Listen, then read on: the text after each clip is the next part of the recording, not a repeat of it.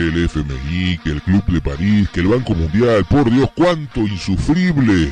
No te angusties. Ya llega Noticias Económicas. Un resumen con lo más destacado de la semana económica que terminó. Y ya empieza otra. Noticias Económicas.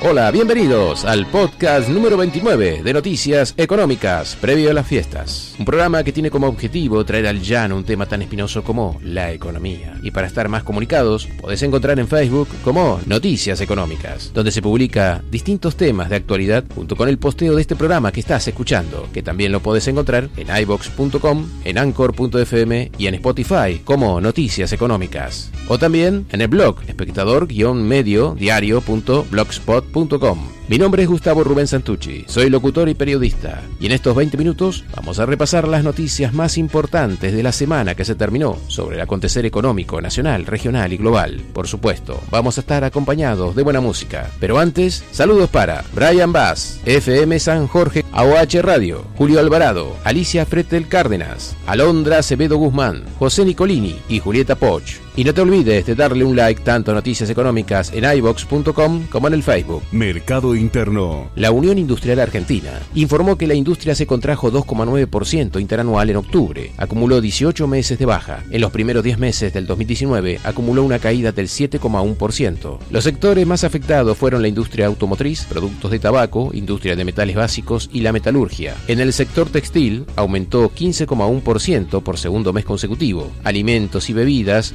4,6% y minerales no metálicos 2,2%. El INDEC informó que el PBI se contrajo 1,7% en el tercer trimestre del 2019 en comparación al mismo periodo del año pasado. La agricultura, ganadería, caza y civicultura crecieron 12,2% en el tercer trimestre con respecto al mismo periodo del año pasado. Aumentó 3% la explotación de minas y canteras por vaca muerta, seguido por hoteles y restaurantes. 17,1% cayó el sector pesquero, 4,7% la industria manufacturera, 2,4% electricidad, gas y agua, 4,8% construcción, 5,5% cayó el comercio mayorista, minorista y reparaciones y 14,2% la intermediación financiera. De solidaridad social y reactivación productiva, congela las tarifas de electricidad y gas en todo el país hasta junio del 2020. Define la intervención de los entes reguladores y ordena la devolución de la jurisdicción de las empresas Edenor y Sur al ámbito de la nación. También prevé un impuesto a los cero kilómetros que afecta al 43% de los modelos. Los precios aumentarán entre un 25 y un 54%.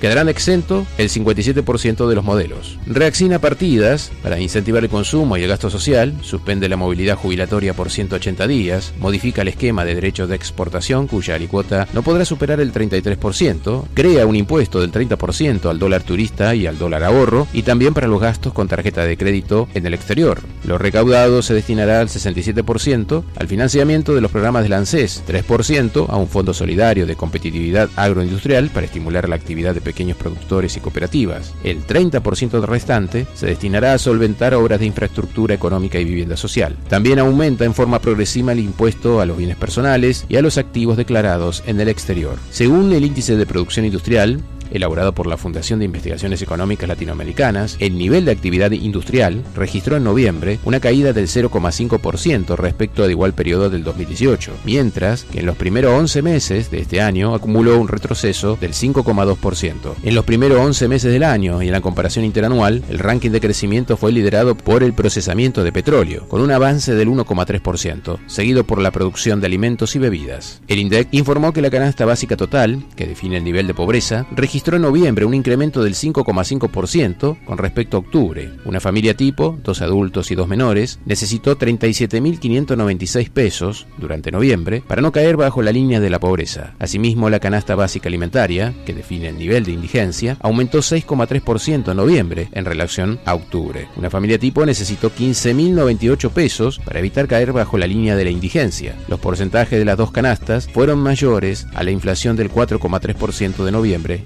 divulgada por el INDEC. El ministro de Desarrollo Social, Daniel Arroyo, precisó que los fondos para atender la emergencia alimentaria alcanzan los 60 mil millones de pesos por medio de la tarjeta alimentaria. Se espera para marzo cubrir el 80% de los 2 millones de niños a los que alcanzará el plan. Empleo. El INDEC informó que el índice de desocupación aumentó 9,7% en el tercer trimestre de este año contra igual periodo del año pasado. El Gran Buenos Aires resultó la región con mayor nivel de desempleo, 12,1%, el eje San Nicolás Villa Constitución, 11,4%, Tucumán, 11,1%, Córdoba, 11%, Santa Rosa, 10,8%, Ushuaia, 10,3% y Mar del Plata, 10,2% de desocupación. Salario. El presidente Alberto Fernández anunció que los jubilados que perciban la mínima cobrarán un adicional de 5 mil pesos el 27 de diciembre y en enero, en tanto que los beneficiarios de la asignación universal por hijo recibirán 2 mil pesos extra antes de fin de año. Además habrá un pago menor para quienes cobren hasta 19 mil pesos. Inflación el cuco más temido. El gobierno anunció una rebaja del precio de los medicamentos del 8% y un, congelamiento de entre 50 y 60 días. Desde la Cámara Argentina de Especialidades Medicinales se anunció a su vez que se ha recomendado a sus asociados una rebaja del 8% en los precios de los medicamentos de todos los segmentos, tomando como referencia el precio publicado de venta al público del viernes 6 de diciembre. El gobierno acordó con los principales supermercados del país una canasta navideña que incluye 6 productos y se comercializará a 199 pesos la canasta está integrada por sidra, pan dulce, turrón, budín, carrapiñadas y confites. Finanzas. La Morgan Stanley definirá en los próximos días la composición de sus índices que podrá significar el retorno de nuestro país a la categoría de mercado de frontera. El cepo actual y las complicaciones con respecto a los vencimientos de deuda de corto plazo siembran dudas e impiden que el país continúe en el rango de emergentes. La Ley de Solidaridad Social y Reactivación Productiva prevé una moratoria para las micros, pequeñas y medianas empresas que contempla la suspensión de las acciones penales, la exención de multas y la condonación de intereses y capital. También elimina el impuesto de la renta financiera del 5% sobre plazos fijos en pesos y bonos, lo cual hizo que el, riesgo país bajara a los 1.977 puntos básicos. También dispone de 4.571 millones de dólares de las reservas internacionales para el pago de la deuda en dólares. La calificadora de riesgo Modis estimó que la economía argentina continuará en 2020 en recesión. Pronosticó que el PBI registrará una contracción del 2,5% tras una contracción prevista del 3,8% en 2019 y una contracción del 2,5%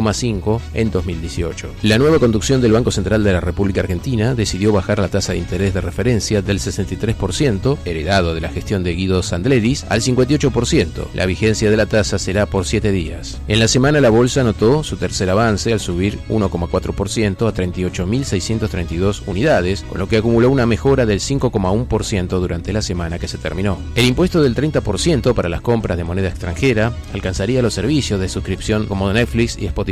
También plataforma de hospedaje. El tributo podría aportar unos 1.500 millones de dólares, reduciendo el déficit de cuenta externa de los 6.000 millones actuales a los 4.500 millones de dólares. El dólar turista cotizaría alrededor de 82 pesos. No están incluidos los insumos médicos o científicos en este impuesto, ni los libros. Se exceptuó el transporte internacional, aéreo terrestre y por vía acuática, abonado en pesos sin impacto cambiario, o las operaciones para viajes a ciudades cercanas en países limítrofes. El dólar minorista bajó 9 centavos a 62 pesos con 99, el blue bajó 75 centavos a 75 pesos con una tendencia ascendente. El contado con liquidación rebotó 19 centavos a 72 pesos con 82 centavos. El dólar bolsa se dio 54 centavos a 70 pesos. Los meses de diciembre y enero para el dólar futuro terminaron en 60 pesos con 49 centavos y 62 pesos con 66 centavos. Y para septiembre del 2020, el dólar futuro cotizó a 81 pesos con 45 centavos. Las reservas internacionales del Banco Central terminaron en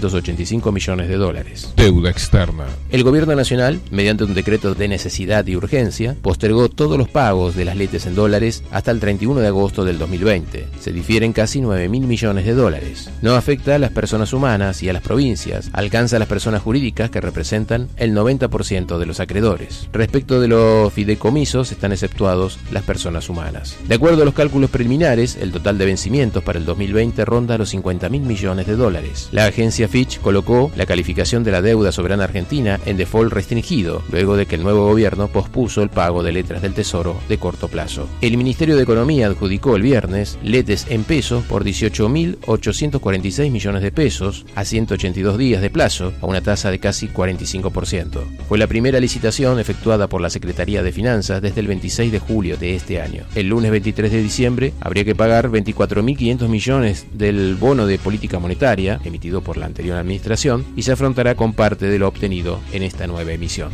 de deuda. Vamos con buena música y volvemos con más noticias económicas.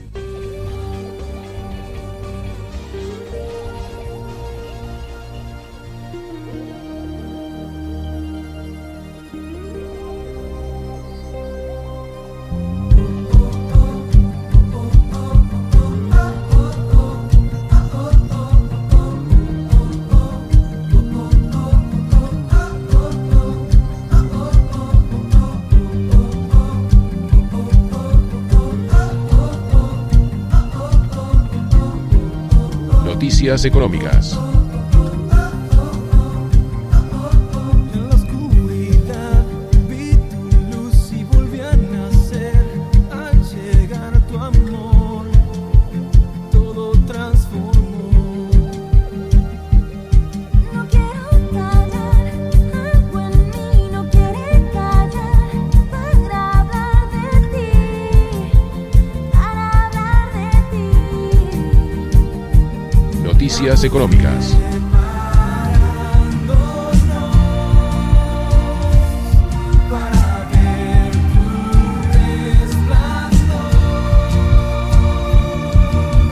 Quiero gritar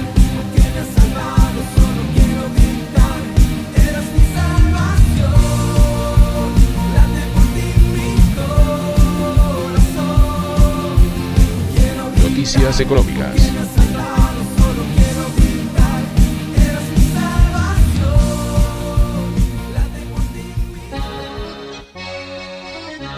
Continuamos con noticias económicas y ahora antes de terminar vamos con las temáticas del dinero electrónico, las noticias internacionales y la información del comercio exterior. Dinero electrónico. Un reciente informe de CB Insight anunció un descenso del 60% en las inversiones de startups de blockchain este año. Pero al mismo tiempo, grandes empresas como Microsoft, Walmart, IBM y Samsung han desplegado sus propias redes blockchain o se han asociado para utilizar la tecnología. Varios bancos también han desarrollado sus propias blockchain. China, que inicialmente había prohibido por completo los proyectos de blockchain, a finales de octubre el presidente Xi Jinping dio un giro de 180 grados al exigir que la nación asiática hiciera un mayor esfuerzo para desarrollar la tecnología blockchain con el fin de obtener una ventaja sobre otros países. El Bitcoin cotiza en 7.100 dólares y se conoció que a través de una regla escrita en el código subyacente del Bitcoin, introducida por su creador, que ocurre cada cuatro años, se producirá una reducción del 50% el próximo mes de mayo del 2020 de la remuneración que reciban los mineros de Bitcoin. La cuestión es que la producción de la moneda electrónica se ha disparado demasiado, lo que ha provocado que el valor de la criptomoneda bajara y a través de esta medida se regularía de nuevo. El objetivo es asegurar tanto la escasez de Bitcoin como mantener un tope en la inflación de los precios. Tras los recortes anteriores, en 2012 y 2016, aumentó alrededor de 80 veces y 4 veces respectivamente. Internacional.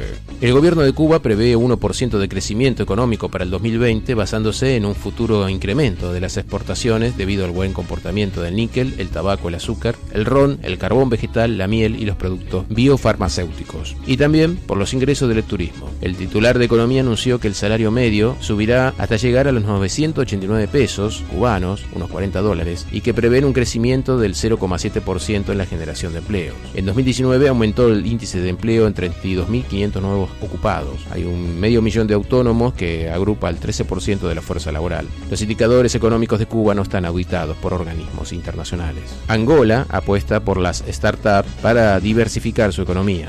En Luanda y en toda Angola, las startups que utilizan aplicaciones y habilidades de gestión modernas están organizando a los agricultores y a otros productores informales de alimentos y productos varios que venden en la economía formal, impulsando así la creación de puestos de trabajo, según informó el gobierno de Angola. El Banco Central de Suecia decidió subir 25 puntos básicos la tasa de interés de referencia, que queda en 0% tras casi 5 años de intereses negativos. El Banco Central de Suecia se propone mantener sus compras de bonos por un volumen de 4.296 millones de euros por año y mantener la tasa en cero. Según la Confederación Nacional de la Industria del Brasil, la economía brasileña crecerá 2,5% en 2020 impulsada por las reformas del gobierno de Bolsonaro y un aumento de la inversión. Para este año se proyecta una expansión del, del PBI brasileño del 1,2%. La economía brasileña continúa en el camino de la recuperación, aunque con más lentitud de lo que se esperaba. Tras la profunda recesión vivida en 2015-2016, periodo en el que el PBI se retrajo casi 7 puntos porcentuales. El Banco Central de Marruecos prevé una mejora en los indicadores macroeconómicos del país para el 2020, con una tasa de crecimiento del 3,8% y la misma tasa para el déficit público. Marruecos cerrará este año con un déficit público del 4,1% del PBI y un crecimiento económico limitado del 2,6%. El déficit se debe principalmente a la modesta campaña agrícola, con una cosecha estimada de 5 millones de toneladas de cereales, que el año que viene se espera que suba a 8 millones de toneladas. El gobierno portugués, liderado por el socialista Antonio Costa, prevé terminar 2020 con un superávit del 0,2% del PBI. El presupuesto para el año entrante anuncia un incremento de los impuestos sobre las bebidas azucaradas, el tabaco, el juego online y las corridas de toro, así como una tasa sobre los plásticos. El presidente de los Estados Unidos, Donald Trump, firmó el viernes un paquete presupuestario por 1.4 billones de dólares para el año fiscal 2020, un proyecto de ley para evitar el cierre del gobierno norteamericano. La Cámara de Representantes de Colombia aprobó una polémica reforma tributaria que rebajará los impuestos a las grandes empresas, pero que según el Comité del Paro, los aumentará para la clase media y los trabajadores. La reforma aprobada, denominada Ley de Crecimiento, prevé, entre otros asuntos,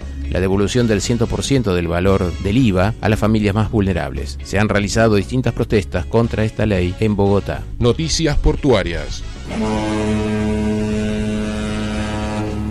Noticias portuarias.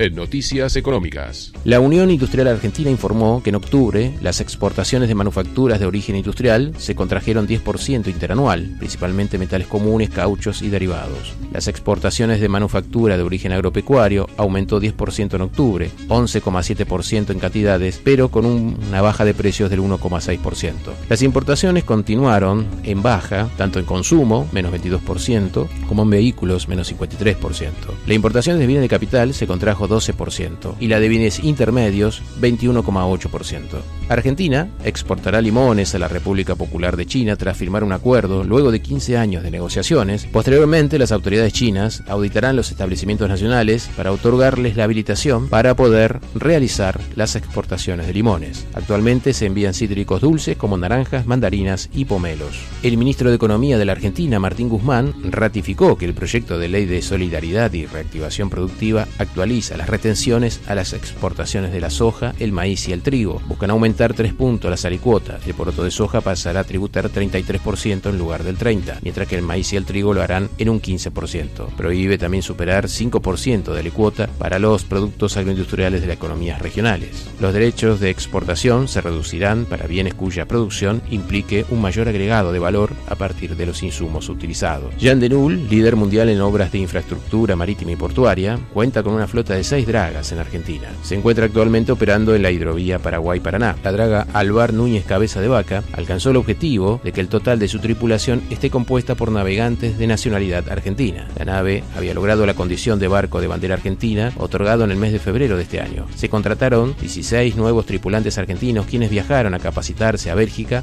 durante más de un semestre, donde recibieron una formación teórico-práctica.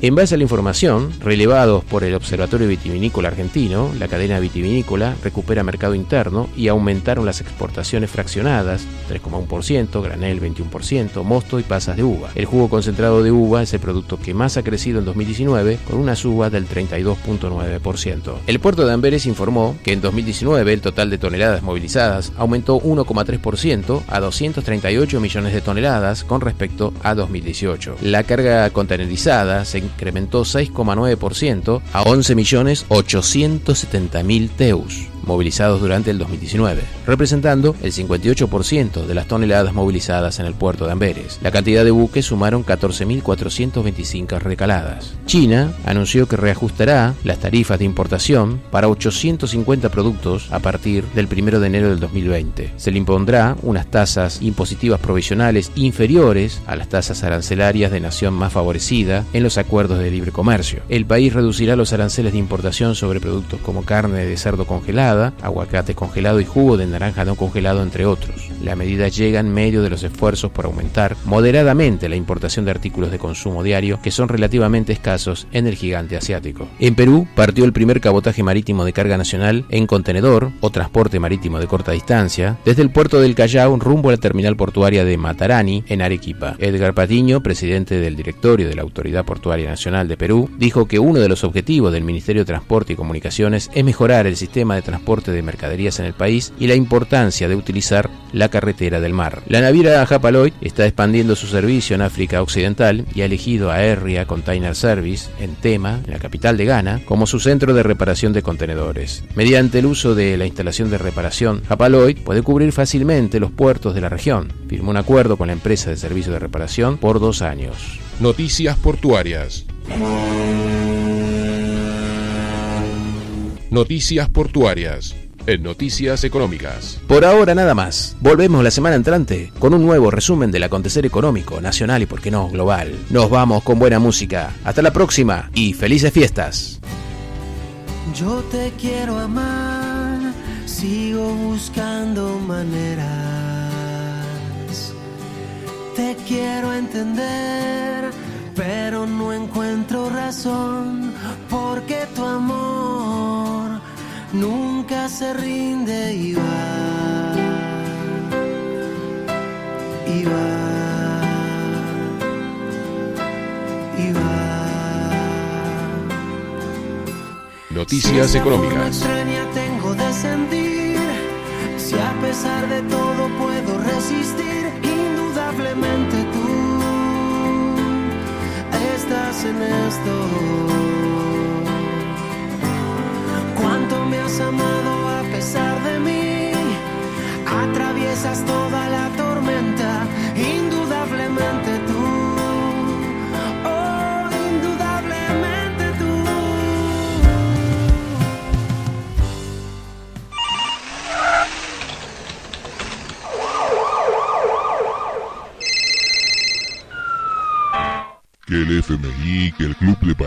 Banco Mundial, por Dios, cuánto insufrible.